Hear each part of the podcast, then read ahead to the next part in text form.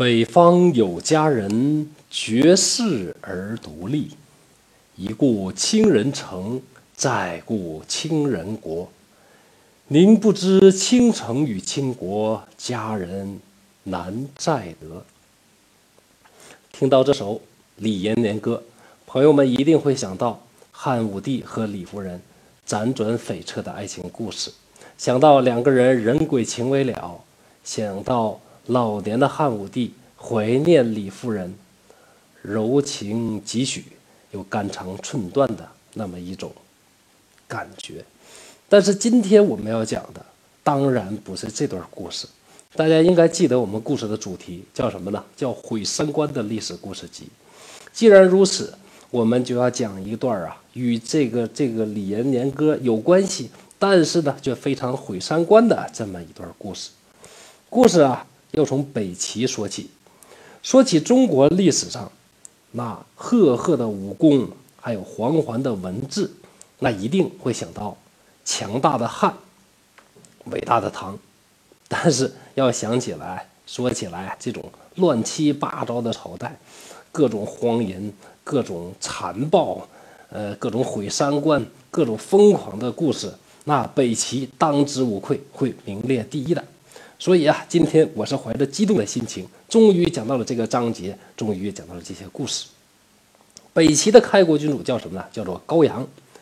高阳的父亲呢？是大名鼎鼎的高欢，高欢作为一个权臣呢，并没有在他生前呢篡夺北魏的皇位，而高欢去世之后，高欢的长子呢叫做高澄，高澄继任了父亲的权臣的地位，但是呢，在高澄最后篡位之前，马上就要登上皇帝宝座的时候，没想到啊，被这个被人呢所刺杀了，结果啊，被我们的这位高阳啊。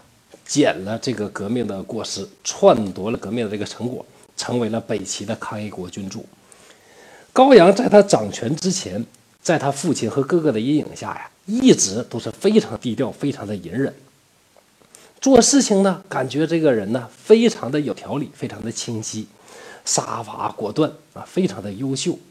而在他的这个父亲和兄长面前呢，假装的很愚钝、很憨直。哎，非常像什么呢？像隋炀帝啊，在掌权之前他的那个样子。到什么程度？高阳的妻子被他的哥哥呀，齐王高澄啊，是多次的调戏。哎，高阳呢就愣装不知道。哎，这样的话呢，通过这种低调隐忍呐，而且做事情非常井井有条，把把自己管辖的范围呢治理的是非常的好。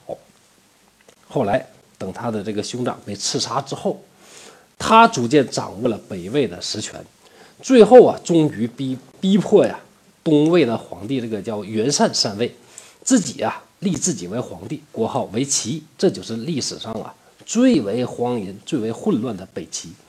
当了皇帝的高阳啊，嗜酒成性，更加的这个无所忌惮的是混乱妄为。他脾气暴躁，如果说脾气暴躁不能都不能形容他的话呢？更适合的词呢，就是泯灭人性啊，只有兽性。有的时候他喝酒，喝到开心的时候，把身上的衣服全都脱光，一丝不挂呀，拿起鼓槌呢去擂鼓，一边擂鼓，一边高唱，然后呢就开始纵情的跳舞，直到跳的是筋疲力尽之后，就开始乱叫乱闹，披散自己的头发，然后呢穿上胡服。到街上是挥刀舞剑，三伏天呢，有的时候呢，他赤身裸体呀，趴在地上呢晒太阳；三九天呢，又光着身子的跑来跑去。当时呢，在北齐的街头，你走在北齐的街头上，你发现路边呢有个人呢，就赤裸着身体跑来跑去，有可能呢，他并不是一个乞丐，也不是一个。这个邻居的这个精神病人，而是什么呢？而是当朝的皇帝。不但呢自己发狂，他还要求所有的卫士也要跟着他。如果朕裸体，你们也得裸体；朕呢要是出外边疯跑，你们也得跟着疯跑。你说做他的侍卫有多倒霉呀？高阳的登上皇位，掌握权柄之后，有一天呢，突然想起，哎，当初我的哥哥呢曾经调戏我的妻子，呵呵，今天我上了皇位，那就要报仇了。于是高阳呢就开始疯狂的去欺凌啊他的这个寡嫂。除了欺辱寡欺辱寡嫂之外呢，他父亲的这个祭祀呢，他也不放过。他的父亲呢有一位小妾呢，叫做尔朱氏，啊，父姓尔朱，这个尔朱氏，高阳呢就企图呢去强暴这个尔朱氏。尔朱氏不同啊，不从啊，紧紧护住自己的身体。高阳是兽性大发。举起刀呢，是一刀呢就插进了这个尔朱荣的这个身体。哎，在尔朱荣啊，这个尔朱氏啊，这个死前痛苦的挣扎当中，高阳呢获得了极大的这个快感。还有一次呢，他竟然残暴荒淫到什么程度呢？他把自家宗室的全部女人聚在宫中，自家宗室呢，换句话说就是他老高家所有的女人，他让他们的全部脱光衣服。并且命令自己的宠臣和自己这些姓高的亲戚的这些这个妇女啊在一起呢，去搞这种这种关系。高阳呢瞪着血红的眼睛啊，狂笑不止。如果这件事情我们要解释他的话，恐怕呢除了认为高阳有精神病之外，实在呢我们是想不到其他的有任何的理由能解释这件事情啊。不知道他是怎么想的。对待自己宗族里边的女人是这样，对待自己的母亲。高阳呢，同样没表现出什么人性来。有一次，母亲劝说他说：“儿子，你可不能再这样了，你这太过分了。”结果他这一说，好嘛，高阳是勃然大怒，他扬言，如果母亲再敢管教他，就把她嫁给胡人，让让胡人呢去糟害她。那胡人的风俗大家知道，虽然说高氏一家呢也是少数民族，但是经过北魏、北齐以来呢。多年这种汉化改革，他们身上呢已经完全没有胡人的那种这个风气了。现在他要把他的母亲远嫁去这个胡地，嫁给胡人，那他的母亲那想会多么的悲惨。那自此之后呢，他的母亲呢也不敢管他了。对自己的母后如此，那对其他人怎么样呢？我们来说一说高阳他后宫的这个情况。高阳啊有一位宠妃姓薛。这位姓薛的这个女士啊，早先呢与清河王高岳，他俩是相好的，因为被高阳看中啊，就把这位姓薛的这个女士呢强行的迎入宫中。薛氏呢有着独到的这个技能，什么叫独到的技能啊？大家自行脑补 吧。这个独到的技能啊，让高阳感到哎非常的新鲜刺激，回首一看，三千宫娥都变得索然无味。于是，这位薛氏呢极受宠幸，很快啊就被高阳封为薛嫔。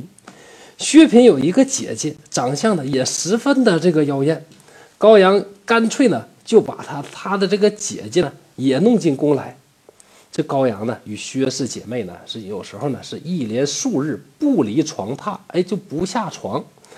两姐妹呢是极尽风流啊，博取了高阳的欢心。故事讲到这儿。大家可能以为这个赵飞燕、赵合德两姐妹啊，是不是转世了？是不是以前这个外戚的这个故事呢，又要上演啊？又要出现很多外戚当权啊，跟宦官如何如何乱七八糟的故事？那后边的后边的这个转折，实在呢是太让人呢无法接受了啊！那么后来怎么样了呢？两姐妹呢，自以为得到了皇帝的宠爱。于是呢，就恳请皇上，希望皇上呢能够把他们的父亲呢封为师德公，公侯伯子男呐。那公啊是最高一级的爵位。高阳本来就知道啊，这两姐妹的父亲不过是一个卖唱的，地位是非常卑贱的。而且呢，他又刚刚听说呀，说这个薛嫔居然与高月呢藕断丝连。想想这个事儿呢，再想想。这两姐妹的请求，不仅呢是大怒，当着这个所有人的面呢，让他这个手下呀把薛平的姐姐活活锯成八块，然后呢又砍掉了薛平的头，将薛平的尸体呢是乱刀剁碎，把两姐妹的血呀掺在酒里，让所有人呢在一起呢去喝下这这碗酒，不喝这碗酒的大臣呢会当场被处死。那大臣应该能怎么办呢？只好这个战战兢兢的把眼前这碗血酒啊喝下。故事到这儿还没完，他命令乐师啊把薛平大腿的筋肉给剔除掉，用白森森的腿骨制成乐器。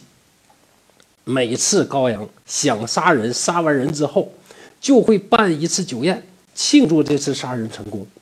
在成功杀人庆祝宴上，他让乐师啊用薛平的腿骨制成这个乐器去弹奏曲子，表示对薛平的怀念。那弹奏的是什么曲子呢？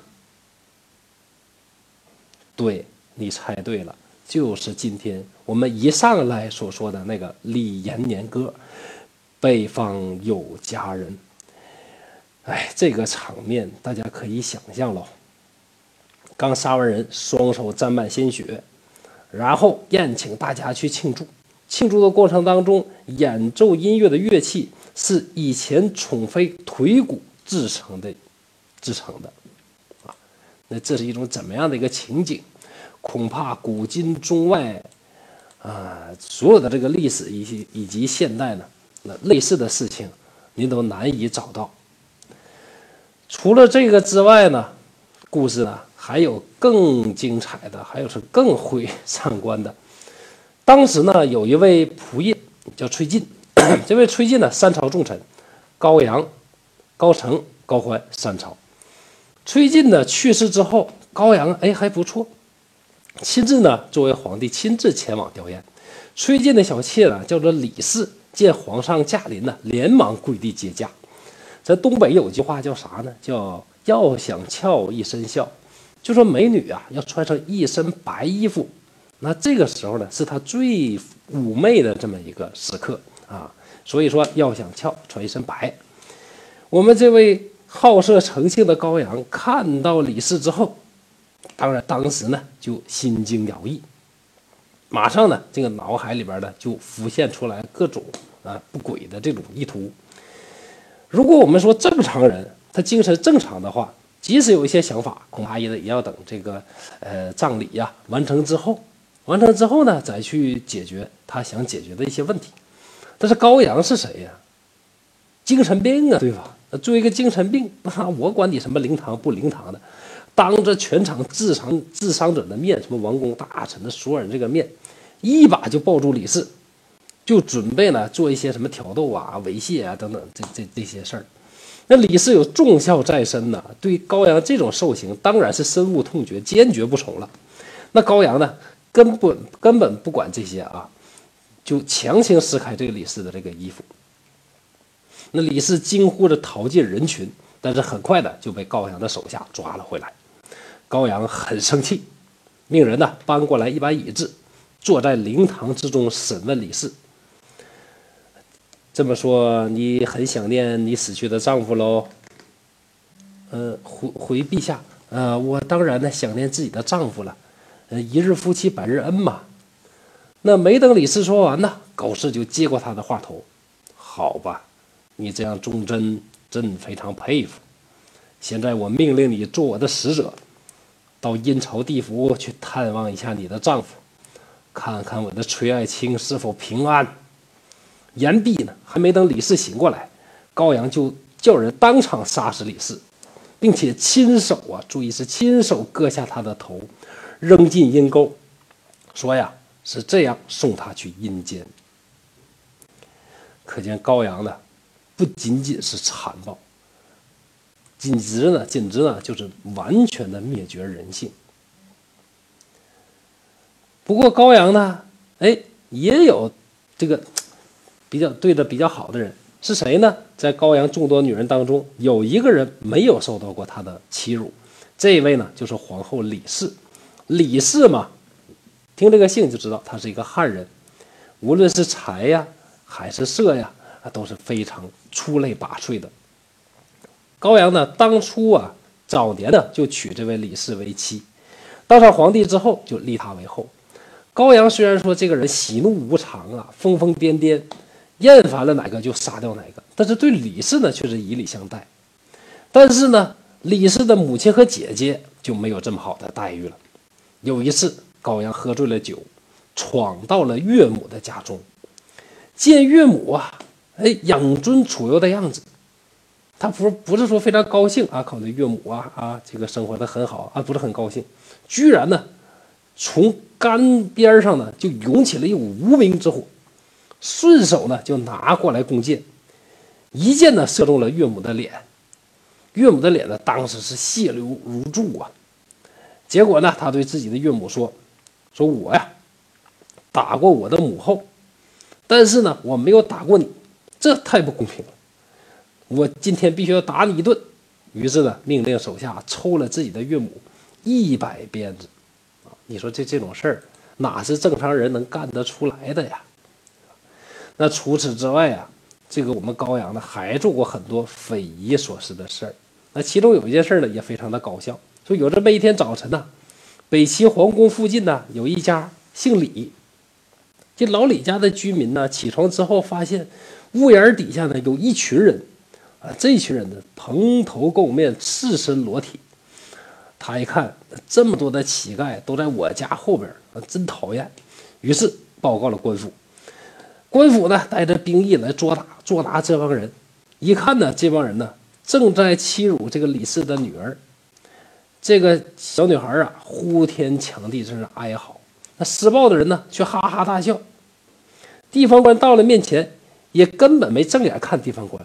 地方官大怒啊！大老爷，我今天我要不管管你们，今天我就对不起我这乌纱帽。你这畜生的，光天化日，你敢强暴民女，马上就想喝令拿下。那正当这个“拿”字还没出口的时候，仔细一看呢，这地方官是吓得屁滚尿流啊，连忙的是跪在地下的匍匐前进的，然后一顿磕头，口称死罪。为啥呢？哎，这位强暴幼女的人呢，正是当今的圣上高阳。如此荒淫残暴、丧失人性的皇帝，老天当然不可能让他长寿。三十岁的时候，高阳就已经不能吃饭了，每天只能靠喝酒啊来度日，最后终于呢是死在了昏醉之中，酒精最后要了这位高阳的命。在整个历史上，高阳这样的皇帝基本上是绝无仅有的。如果你非要找一些跟高阳能匹敌的，恐怕也要在这个北齐的。这个朝代去找，有人说呀，高阳啊本来是没什么问题的，就是因为太喜欢喝酒了，那一喝酒就喝醉，一酒醉了就乱性。但其实上呢，我认为呢，这位高阳啊，只是借酒装疯，借酒暴露他荒淫残暴的本性，灭绝人性的这么一个本性。好，今天这故事呢就到这儿啊，北齐书有空大家可以读一读啊。今天就到这里，谢谢大家。能听到这儿的朋友，您辛苦了，非常感谢您的关注和支持。本套《毁三观历史故事集》最初就是播着玩的，所以太多不如意的地方，影响了您的收听，在这儿深表歉意。本人正在播讲一套东北话趣说《聊斋》系列，秉承本人一贯的毁三观风格，用东北话播讲不改变、不删减、不解读的高清无码《聊斋》故事。我将把所有《聊斋志异》当中四百九十多个故事全部用我的方式进行讲解，希望您能订阅和收听，让我用全力以赴制作的音频补足我的遗憾。谢谢你。如果你想订阅这套专辑，可以点击我的头像，然后就可以看到另外一套专辑。期待在另外一套专辑当中与您见面。